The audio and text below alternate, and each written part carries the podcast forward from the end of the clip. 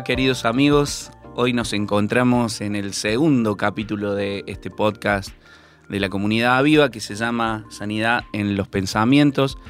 Y es un podcast que empezamos a colación de esta serie que acaba de terminar el domingo pasado. Si no la viste, te invito a que vayas al YouTube, que busque la lista que hay ahí en nuestro canal y que busque Sanidad en los Pensamientos. Está muy buena. Dios nos ha estado hablando acerca de nuestra mente, nuestro corazón y cómo tener un corazón conforme a su corazón, una mente conforme a sus pensamientos. Así que te animamos a que vayas al YouTube y que puedas ver eh, esta serie Sanidad en los Pensamientos. Pero hoy nos metemos en nuestro podcast de este día. Estoy con mi amigo Pablo Lucio. Eh, él es especialista en psicología y nos está acompañando en este podcast. ¿Cómo les va? ¿Cómo estás, Guille? Gracias de nuevo por invitarme, invitarnos a nosotros a entrar en tu realidad. Cuando estás escuchando esto, también estás siendo parte de, este proceso y esperamos realmente de que, como nosotros, este tema y estar reflexionando, pensando sobre estos conceptos, también te vaya abriendo una nueva posibilidad y vaya afectando tu realidad. No queremos que sea exclusivamente teórico, sino que todo el tiempo estuvimos haciendo énfasis en que puedas buscar cómo aplicarlo, aplicar estas herramientas, estos conceptos a tu vida, para que realmente haya un cambio y no quede como en el anecdotario, como una linda charla, un bonito tema. Por eso es que salimos del formato exclusivo de los videos y las prédicas y, y, volvimos a un espacio más interactivo como un podcast donde queremos seguir profundizando y hoy sin duda vamos a estar abordando un tema muy interesante que son los pensamientos deformados y cómo estos pensamientos están de alguna manera presentes en todos nosotros y cómo alteran nuestra percepción del mundo.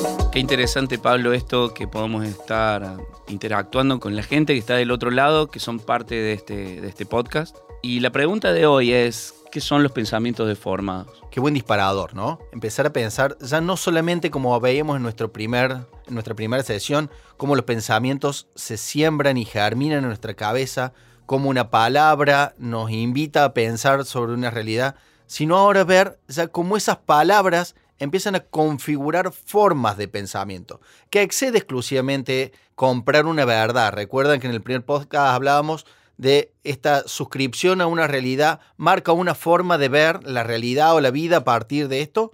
Ahora ya vamos a un elemento un poquito más profundo y es cómo estas verdades se configuran en cosmovisiones del mundo, formas de interpretar la realidad.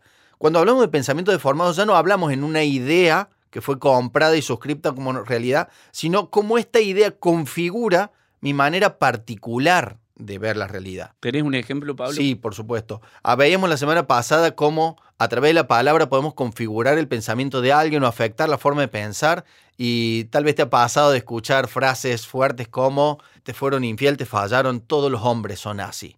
Y vos compras esta verdad y ahora empezás a generar una generalización a partir de esto todos los hombres fallan, todos los hombres traicionan, todos los hombres son infieles, todas las personas. Entonces, esto que fue solamente un pensamiento y que se sembró en tu cabeza, ahora afecta tu cosmovisión del mundo. ¿Cómo vas a ver las interacciones con las personas? ¿Sí? Cuando, por ejemplo, escuchamos frases como los tucumanos son, los santiagueños son, no sé si han escuchado, ¿no? Yo, vos vas diciendo los tucumanos son y yo ya voy pensando. Vas llenando los puntos suspensivos, ¿no? Los cordobeses, los cordobeses son buenos contadores de chistes. Sí, yo voy a algún lugar y todo, siempre me piden un chiste. Contate un chiste, cordobés. Y, yo digo, no sé contar chistes. no tengo ese don. Pero se espera y está la idea instalada. Y cuando una idea se instala, empieza a afectar tu forma de ver la realidad. Entonces esta generalización es un pensamiento distorsionado y es una de las formas que vamos a estudiar o analizar de cómo el pensamiento es distorsionado a partir de comprar una verdad y ahora ya no es solamente está suscripto a un evento o a una persona o un suceso, sino es a tu forma de interpretar la realidad. Claro, porque esto, hablando de cordobeses, tucumanos, santiagueños y demás, es gracioso eh, y es parte de nuestra cultura, pero ¿qué pasa cuando esos pensamientos son mucho más profundos? Como por ejemplo, no voy a confiar en nadie porque todos me van a fallar, o no puedo confiar. Los pensamientos distorsionados siempre son limitantes, sean positivos o sean negativos. Porque lo que estamos hablando es que parte de una distorsión, algo que no es así en la realidad.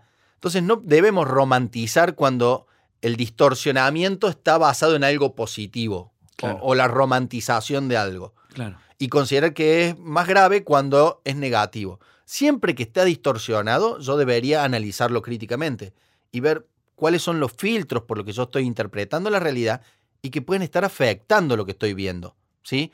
Es como casi pararme sobre la nieve con un par de lentes celeste e interpretar que la nieve es celeste simplemente porque yo la estoy viendo así. Y discutir con vos que tenés un par de lentes rojos y consideras que la nieve es roja simplemente porque está pasando por tu observador. Este análisis sobre las distorsiones que están afectando nuestra forma de interpretar la realidad es lo que nos convoca hoy y ahí me invita a devolverte la pregunta y es, ¿por qué vos consideraste que abordar hoy los pensamientos deformados es un tema atractivo dentro de la comunidad, dentro de la iglesia, pero dentro de la sociedad? Hay un texto que me llamó la atención en, este, en el desarrollo de esta serie, que es Efesios capítulo 4, versículo 17, y que lo quiero leer porque tiene mucha revelación este texto. Dice, el apóstol Pablo le escribe a esta iglesia y le dice, ahora les pido de parte del Señor Jesús que ya no vivan como los que no conocen a Dios, pues ellos viven de acuerdo con sus tontas ideas. No es que en este tiempo la gente vive con pensamientos deformados, sino que hace dos mil años. Ya, vivían con tontas ideas. Claro. Son gente ignorante, dice, o sea, no pueden ver todo el plano. Podríamos sacar acá todos los pensamientos deformados, si querés. Y terca, que no entienden nada, eh, otra traducción dice, tienen el entendimiento entenebrecido o la inteligencia embotada, también dice, y por eso no disfruta de la vida que Dios da. Entonces, cuando yo empecé a pensar, eh, ¿por qué hablar de pensamiento deformado? Es porque cuando nosotros tenemos los pensamientos deformados, nos pasa algo, no podemos disfrutar de toda la vida que Dios tiene para nosotros. ¡Wow! Qué profundo, ¿no? Y qué, verdad que ya se empieza a, asomar.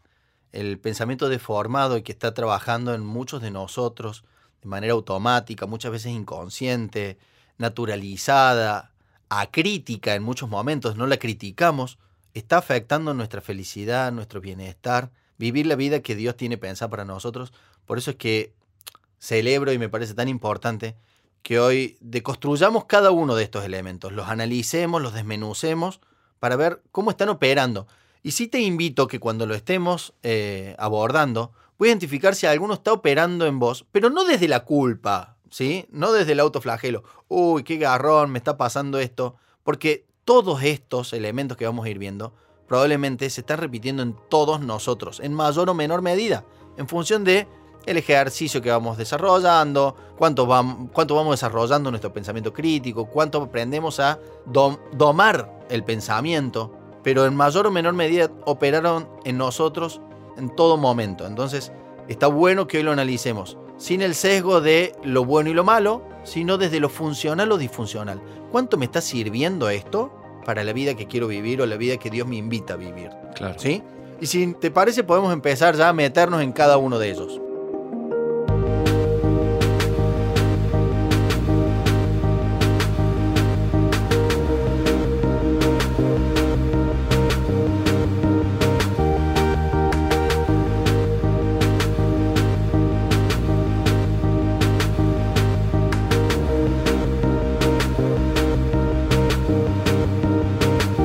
Metamos en el primero, que es el pensamiento filtrado eh, o el filtraje, que también se llama en psicología. Contanos, Pablo, ¿de qué se trata? Es tal vez uno de los más comunes y por eso aparece primero en la lista.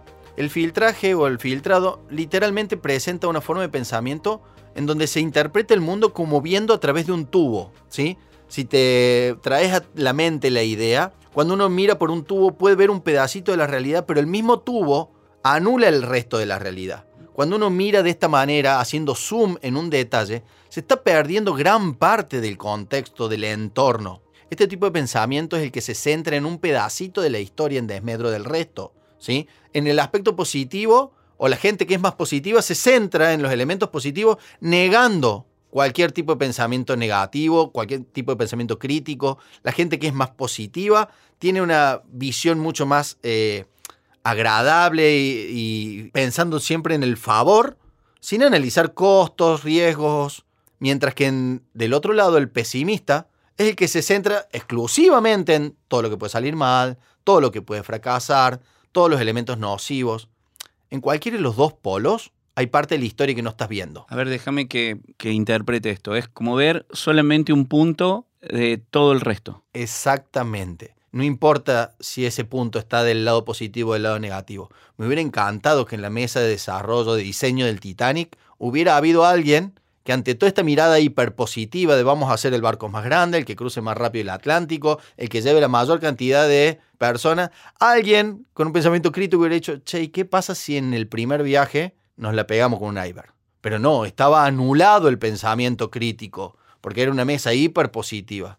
También en el otro lado podemos nombrar miles de casos. Esta gente que siempre está pensando en todo lo que puede salir mal, en todos los riesgos, en todas las amenazas, y por eso se limita de vivir y disfrutar experiencias, probar cosas, hacer análisis un poquito más abarcativo. Si lo tuviéramos que graficar, es la, la, discusión sería entre la gente que ve el vaso medio vacío versus la que ve el vaso medio lleno. Sin embargo, existe en el medio alguien, un pequeño grupo, que puede ver que el vaso siempre estuvo lleno, la mitad de agua y la mitad de aire. Esta es una persona que supera el pensamiento filtrado, que no se está fijando en un pedacito, sino que ve la foto entera y puede apreciar todo lo que hay. Es como si nosotros magnificáramos algo o lo tremendizamos, o sea, no, no importa qué, pero nos, nos vamos a, solamente un punto de todo el, panorama. Sin duda, y cuando, cuando caemos en esta trampa, no importa qué tan buenas experiencias tenga. Puedo hacer zoom en una mala experiencia y hacer una declaración taxativa como mis vacaciones fueron horribles, cuando en realidad fue un momento, fue un instante, ningún hombre me elige. En realidad no es que ningún hombre, estoy viendo un pedacito de la escena. Toda mi vida fue terrible. Todos mis trabajos fueron malos. Eso, eso, eso. Mi, familia fue un desastre. Digo, ¿dónde estás poniendo tu ojo? ¿Tiene que ver, Pablo, con los absolutismos, por ejemplo? Todo, nunca, siempre. Sin duda. Y es uno de los próximos pensamientos deformados que vamos a analizar. Ah, bien. Pero que son, están muy emparentados. ¿sí? porque necesariamente el que está filtrando está eligiendo un pedacito de la realidad. Y a ese pedacito lo está magnificando, lo está haciendo todo. Entonces, de alguna manera, también está sobredimensionando ese pedacito. ¿Sí? Una mala experiencia, un mal momento, un mal día, un... Si yo centro mi experiencia, mi observador ahí, puedo hacer declaraciones taxativas que anulen todo lo bueno circundante. ¿Sí? Si me paro del otro lado, puedo también estar mirando solamente lo bueno y negar cualquier elemento negativo, mejorable del entorno. ¿Se te ocurre algún caso? Atendí un caso hace un tiempo atrás de un jovencito que tenía, cuya familia tenía una mamá, su mamá, que era como la heroína de la casa. La mamá era todo, ¿no? Sin darse cuenta que muchos de los quebrantos que esta persona tenía habían sido causa de su mamá.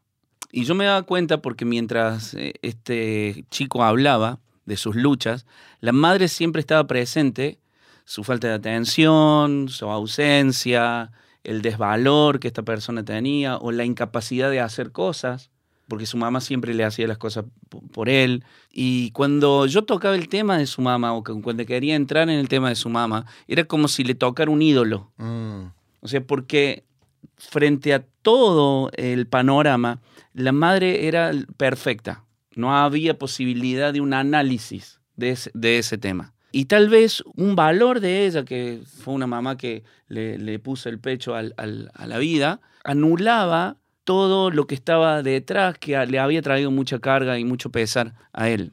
Y no era ni siquiera una ponderación, porque uno ponderar quiere decir ver todas las posibilidades y elegir una de las partes como la parte más valorada. Esta vez no había ni siquiera ponderación. Esta imposibilidad de ver otro atributo lo vinculo con otra palabra que dijiste antes mientras estabas relatando este caso, y que es la falla en la crítica. No hay crítica. Se asume que ese porcioncita es el todo.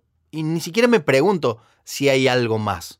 No puedo ni siquiera darme el lujo o el permiso de pensar, ¿tendrá elementos mejorables? ¿Tendrá algo que tiene que cambiar? ¿Será todo positivo? Sabes que en ese momento eh, necesité eh, ir bien al, choque y poder mostrar que muchas de las cosas que, que le pasaban tenían que ver con esto, sin llegar al desprecio ni nada, sino poder entender de dónde venían todos estos quebrantos y poder llevarlos a Dios y poder encontrar en Dios también lo que no había obtenido de parte de su familia, de parte de su madre. Entonces, poder entender de que necesitamos hacer un análisis y después de que tengamos este análisis poder ir a Dios con esto, para que Él pueda atender nuestro corazón. Hay algo que hacemos constantemente en, nuestro, en nuestra forma de discipulado, cuando empezamos un tiempo de, compartir de lectura bíblica o, o de poder entender la palabra de Dios, es que empezamos agradeciendo. Me gusta cuando nosotros empezamos agradeciendo. Porque generalmente cuando vamos a conversar, eh, hacemos foco en, todo lo malo que nos pasó en el día, ¿no? Porque venimos cansados. Quizá eso es lo que nos carga más, o sea, que nos transmite un peso más. Pero cuando nosotros empezamos a agradecer, nuestra mirada se amplía tanto, Pablo, tanto, que empezamos a darnos cuenta que el día no fue tan trágico, ¿sí? Que no fue tan terrible, que no fue tan, tan horrible y que nosotros podemos rescatar las cosas buenas y, hacer un balance. No vamos a anular lo que nos pasó, pero sí vamos a hacer un balance de que el día no fue tan trágico. Hay cosas que tengo para agradecer. Puedo sacar mi mirada de ese foco o de ese punto que me está llevando toda mi vida y toda mi atención. Me encanta y te redoblo la apuesta porque me despertas eh, un pensamiento y que es, cuando uno agradece, incluso agradece lo que no está tan bueno. ¿Cuántas cosas que no estaban tan buenas trajeron consecuencias muy buenas? ¿Cuántas cosas que tal vez en su momento no entendí y critiqué y de las que me quejé, me formaron, me educaron, me desarrollaron, me impulsaron? Cuando uno toma contacto con el agradecimiento, necesariamente tiene que hacer un repaso por todas las cosas. Claro, sacas la cabeza del, del único foco donde están tus ojos. Y ahí empezás a agradecer lo bueno, pero también agradecer lo malo. Entonces rompes el tubo, porque ya no estás mirando un pedacito. Podés mirar para todo el espectro, todo el paisaje. Por eso la Biblia dice esto, dar gracias en todo, porque esta es la voluntad de Dios. Este es el pensamiento de filtraje, el primer, la primera forma de pensamiento deformado. Y acá empezamos con las preguntas abiertas. ¿Te pasa? ¿Notas que frecuentemente caes en esta trampa? de estar mirando parte, una porcioncita. ¿Ves el vaso medio vacío con frecuencia? ¿Ves el vaso medio lleno con frecuencia? ¿Te quejas del vaso otras veces? ¿No valoras que hay agua, que hay aire, que hay un vaso? Y acá la apreciatividad también toma, toma significancia. ¿Qué es la apreciatividad? No es la sobrevaloración de algo, no es la subvaloración de algo, sino encontrar o ver el precio y el valor justo que está teniendo, en esencia. Y muchas veces para hacer esto tenés que parar el automaticismo. Tenés que disfrutar, tomar distancia para ver el fruto cabalmente. salir un poquito para atrás, dar dos pasos para atrás y vas a ver cómo la visión se amplía. Y ya dejas de ver el pino para ver el bosque. Y aparecen paisajes y ya estás apreciando lo bueno, apreciando lo no tan bueno, apreciando lo que tenés, apreciando lo que no tenés. Y te vas conectando necesariamente con la gratitud. Mira, Pablo, hay algo que me encanta, que es que la Biblia tiene escenas para cada una de estas cosas. Hay una escena que a mí siempre me llamó la atención, que es la escena de Jesús con Pedro, cuando el Señor les dice a sus discípulos, yo tengo que ir a morir. Pedro lo toma como algo totalmente trágico y mira la cruz como un evento totalmente crítico para sus vidas, crítico para Jesús, crítico para el propósito, crítico para todo, porque él está mirando ese, ese momento de la cruz. Pero Jesús le había dicho, Pedro, amigos, yo voy a morir, pero el tercer día voy a resucitar. Quizá no pudo leer la otra parte mm. Y se enfocó solamente en la cruz y no en la resurrección. Entonces él agarra y toma a Jesús, lo toma, lo saca aparte. Fíjate cómo funciona el túnel, ¿no? Em, lo saca aparte y le dice al Señor, lo empieza a reprender a Jesús, a retarlo, por decir cosas semejantes. Y dice, Dios nos libre, Señor. O sea, ¿de qué? Pero si el Señor le había dicho que iba a resucitar, nada, pero él no se fijó en eso. Dios nos libre, dice, eso jamás te sucederá a ti. Entonces el Señor le tiene que decir, aléjate de mí, Satanás. Representas una trampa peligrosa para mí. Y le dice, ves las cosas solamente desde el punto de vista humano, no desde el punto de vista de Dios.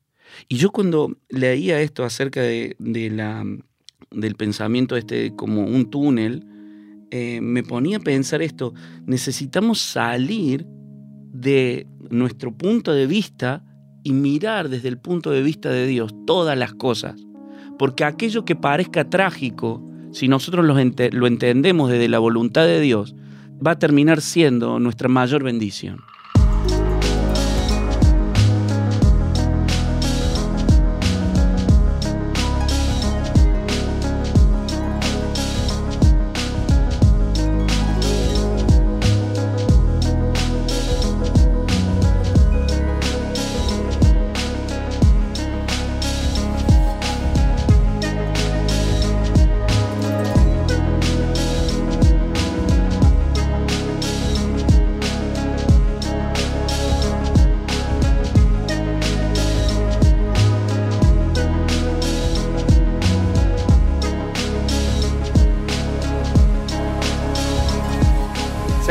Pensamiento deformado que queríamos presentarte hoy.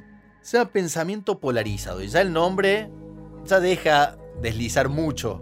El pensamiento polarizado está caracterizado por el todo o nada. Este pensamiento que solo puede ver blancos y negros, buenos y malos, en donde se eliminan todos los grises en el medio, donde el totalitarismo lo caracteriza.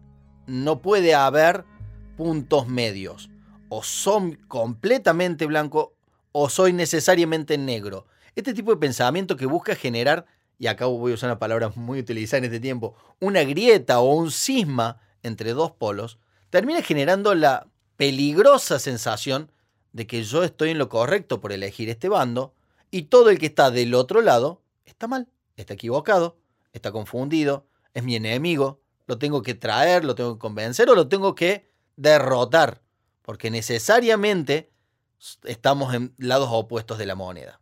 Este pensamiento que se presenta en nuestras vidas de múltiples formas, haciendo creer que si algo no es del todo blanco, hay que tirarlo, no sirve, porque es negro. Entonces no es solamente una vara con la que yo mido y juzgo al resto. ¿Y a los que nos gusta el negro? Somos los elegantes. no es una vara con la que juzgo al resto, sino muchas veces una vara con la que me autojuzgo. Y también me pongo estándares demasiado exigentes, en donde es o todo o nada, o siempre o nunca. Y seamos realistas, es muy difícil encontrar este purismo en la realidad. ¿sí? Hay muchos matices, hay muchos elementos que van afectando, que alteran, excepto la Biblia, que sí se presenta como una verdad inalterable y donde es los que no están de un lado están del otro, la realidad humana no tiene esta característica. Me sorprende cómo Jesús nunca predicó el Evangelio de la misma manera a nadie. O sea, a veces nosotros decimos, si el Evangelio no es predicado así, o si no decimos estas cosas, no es. Pero Jesús siempre va a llegar al punto, que el punto clave del, del Evangelio es el arrepentimiento, el perdón, la sanidad, la libertad en ese orden. Nunca llega de la misma manera, porque las personas son todas diferentes y Jesús no, no tiene como un, un estilo inalterable de cómo es cómo predicar el Evangelio. Hay algunos que simplemente lo sana porque era su necesidad y, eso despierta arrepentimiento. A otros les pregunta o discierne, eh, tuviste cinco maridos y el que ahora tenés no es tu marido. Y sale la mujer corriendo y dice, me dijo todo lo que hice. Fue como una especie de gurú el Señor. A otro le saca demonio, a otro... Jesús siempre es distinto y no se casa con ningún método. Y yo pensaba en esto, Pablo, de- del pensamiento polarizado, en qué nos influye, porque particularmente yo no siento que sea o de boca de... Bueno, sí, tengo un club, pero... No, No sé lo si- vas a decir en No, no, no, soy como los periodistas deportivos. Aldo Civi. Eh, siento que no tengo un pensamiento que, que es blanco-negro, pero sí a veces me caso con algo y lo defiendo a muerte y siento que todo lo demás no, no es eh, valioso. ¿Se entiende? A veces siento que tiene que ver con las modas. ¿Puede ser? Sí, sí. El pensamiento dicotómico lo que oculta es una, una división que deja de un lado de la línea una forma y del otro lado de la línea todo el resto de las formas. Pero también oculta mucho orgullo de creer que lo que quedó de mi lado de la línea es lo correcto, todo lo que queda del otro lado de la línea son pobre gente equivocada. Lo hacemos incluso con las formas incluso iglesias, grupos sociales, hay, lo hacemos en nuestro día a día, cuando hablamos y discutimos con nuestra familia, con nuestra esposa, defendiendo posturas polarizadas, cuando en realidad probablemente, si analizas una discusión, vas a ver que los dos tienen elementos de verdad, obtienen verdades parciales. El tema es que en este tipo de pensamiento no se negocia la polaridad. Yo no voy a bajar, voy a defenderlo a capa y a espada porque declinar las armas y abrirme a un debate, de alguna manera implica reconocer que yo en algún punto estaba fallando. Y como si yo no acepto los grises o las medias tintas, si estaba fallando, soy un total fracasado. Wow. Estoy en un perfecto error. Wow. ¿Cómo salimos de ahí, Pablo? Es interesante eh, empezar a buscar herramientas para este tipo de pensamiento porque seguramente te ha pasado en algún momento. Eh, vuelve a salir como un elemento crítico para abordar este tipo de pensamiento el análisis, la apertura a escuchar qué hay de verdad en la otra forma, qué hay de real del otro lado del polo, qué hay de necesario, qué hay de bueno, qué hay de sano, que tal vez me estoy perdiendo por estar enfrascado. ¿Qué tendrá a mi lado que es mejorable? ¿Qué tendrá a mi lado que no está tan bueno?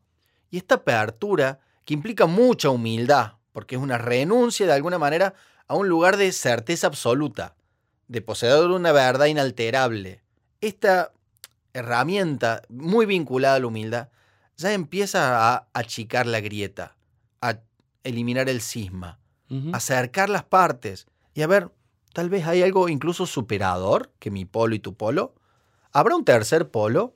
¿Podremos construir juntos una verdad que sea mejor todavía? ¿Una realidad superadora? A mí me ha ayudado mucho en ese punto eh, ponerme de acuerdo.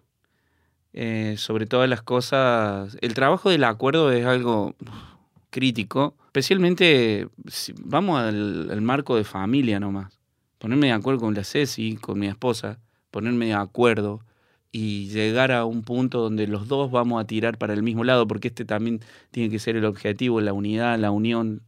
Y en este punto el acuerdo requiere de la humildad, como decís vos, y de otro elemento que es parte del diseño de Dios para nosotros, que es la paciencia. Hay un texto que me gusta, que está en Colosenses capítulo 3, versículo 12. Dice, por lo tanto, como escogidos de Dios. Wow, ya empezamos con... El Señor te empieza a arengar y te empieza a decir, sos, sos mío, como escogido mío. Ah, entonces, si soy escogido, tengo la verdad. No, te dice, son santos y amados. Revístanse de afecto entrañable y de bondad y de humildad, de amabilidad y de paciencia. Yo soy escogido de Dios, en eso estoy seguro. Yo soy santo y soy amado, en eso estoy seguro. Pero eso no, me, no, no quiere decir que tenga toda la verdad. Me dice el Señor, revístanse de afecto entrañable. O sea, un amor que surja de las entrañas del, del, del mismo corazón y de bondad, y de humildad, y de amabilidad, y de paciencia. Cuando yo logro guardar en mi corazón estas virtudes, estas virtudes tan, tan profundas, yo entiendo que el pensamiento polarizado ya no tiene ningún espacio ahí. Uh -huh. Voy a acordar, voy a acortar los, las distancias. Las distancias. Wow. Esto que decías eh, que pasa en la familia no deja de faltar o de, de aparecer también en las congregaciones, en donde se generan posturas, dueños de verdades, de formas, defensores de eh, levantar las manos, no, de la iglesia congregacional, no, el que prioriza la alabanza, no, los que son más dados a las letras y a la sabiduría en la palabra, y una defensa que termina separando unidades, congregaciones, denominaciones, y que lo que se está afectando finalmente es el objetivo final que tenemos en común todos. Y este ejemplo no dista de lo que acabas de decir. Porque cuando en un matrimonio se priorizan las miradas polarizadas, lo que se está afectando es el fin último que tiene el matrimonio. Y si lo pensás en tu trabajo, en tu grupo de amigos, el pensar o defender a capa y a espada una mirada polarizada termina afectando el fin último, los objetivos, las metas. ¿Esto quiere decir a veces que perdemos un poco los ideales, Pablo? Te estoy metiendo en una pregunta así que no estaba dentro del... eh, no estaba dentro del decálogo de preguntas. No, no, para nada, te estás traicionando. Eh, de hecho, la Biblia te invita a analizarlo todo y retener lo bueno. Claro. Te está invitando a un análisis. Escucha, escucha otras voces, escucha la polarización. Después busca la sabiduría para elegir, porque finalmente vas a tomar una postura. Lo que no queremos son los cabezas de termo, y es por cabeza de termo para los cordobeses le hace mucho sentido esto, ¿no? Esta gente eh, testaruda, obtusa, que se enfrasca en una forma de pensar y no le podés mover más. Y todo el que no piensa como él es un sonso, está equivocado, ¿sí? Vuelvo a pensar en esto del acuerdo que a mí me, me encanta hacerlo, me encanta pensarlo, sobre todo en mi familia, en la iglesia también. Eh, cuando podemos discutir alguna situación, me gusta discutirla, me gusta ponerla en, la mesa, pero después cuando tomamos una decisión, ahí sí vamos con toda. Y la palabra acuerdo, vamos a analizarla un poquito, porque normalmente se toma como sinónimo de consenso. Pero la palabra consenso viene de una palabra compuesta en latín que es consentire, con el mismo sentimiento. Y es muy difícil lograr que dos personas distintas, con dos experiencias de vida distintas, con dos historias distintas, sientan lo mismo. Mientras que la palabra acuerdo, también palabra compuesta, viene del latín accordis, con el corazón. Yo a veces no espero que tengas el mismo sentir que yo, pero si acordamos y los dos ponemos el corazón en esta definición o en esta decisión o en, esta postura, la defendemos y la bancamos a muerte. Y te digo que cuando nosotros acordamos, después consensuamos. Probablemente. Porque después lo que, lo que pasa en el corazón, después lo empezás a sentir. Probablemente en el devenir y viendo los beneficios de haber acordado y viendo que el acuerdo terminó siendo beneficioso para los dos, te empecés a enamorar de esa decisión al punto de sentir que era la mejor decisión. Ahora, ¿cuánto tiempo se pierde esperando que el otro sienta lo mismo que siento yo? ¿Cómo hago para cambiar el sentir de la otra persona que viene de otra experiencia, de otra vida, de otra historia, de otro camino, de otra formación, que sienta lo mismo cuando el sentir además es tan volátil, tan subjetivo, tan personal? Entonces, si en una reunión nos ponemos como objetivo salir todos con el mismo sentir y probablemente discutamos meses. Ahora, si en un momento decimos, vamos a acordar, rompamos la polarización busquemos la mejor alternativa, que sea fruto de lo que todos consideramos oportuno, lo mejor, lo más sano, lo más sabio. Pongamos el corazón en la mesa y nos comprometamos con eso. El pensamiento polarizado se desarma y empieza a salir la unidad y la construcción resultante de la unidad siempre superior a la construcción individual.